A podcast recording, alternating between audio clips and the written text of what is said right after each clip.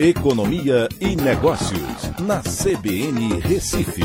Oferecimento Cicred Recife e Seguros Unimed. Soluções em seguros e previdência complementar.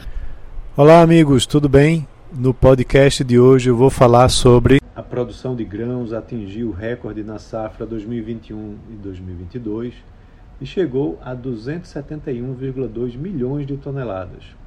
Houve acréscimo de quase 14,5 milhões de toneladas, que dá 5,6%, quando comparado ao ciclo anterior.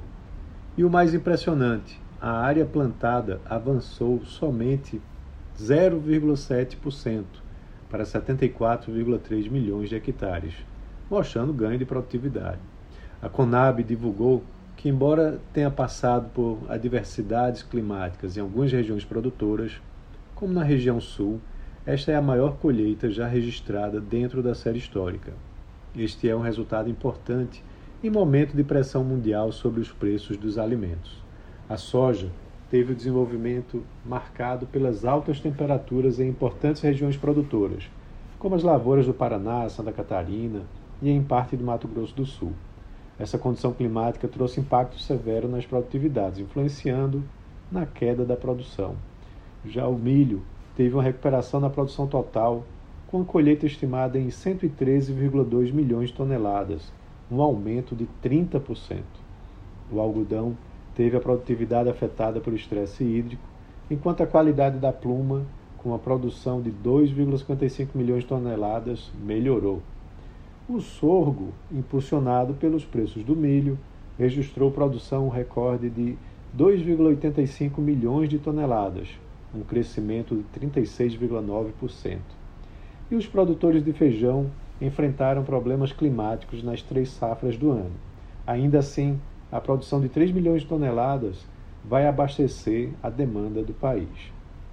O arroz terá volume de colheita de 10,8 milhões de toneladas, apresentando diminuição em relação à safra anterior por conta de menor destinação de área para o plantio, bem como pela redução na produtividade média nacional, mas a produção também atenderá à demanda do mercado interno. Em relação às exportações, foi elevada a projeção de exportação da soja, com expectativa de atingir um volume de 77,19 milhões de toneladas. No acumulado do ano, já foram exportadas 66,6 milhões de toneladas. Algodão e milho diminuirão as exportações por conta das questões climáticas. O mais impressionante é que o Brasil se colocou como principal player mundial agrícola, aumentando a produtividade que leva a uma maior produção sem ampliar a área cultivada, pois expandiu somente 0,7% nessa safra. E é como eu ouvi recentemente: o Brasil é a Arábia Saudita do agronegócio. Então é isso. Um abraço a todos e até a próxima.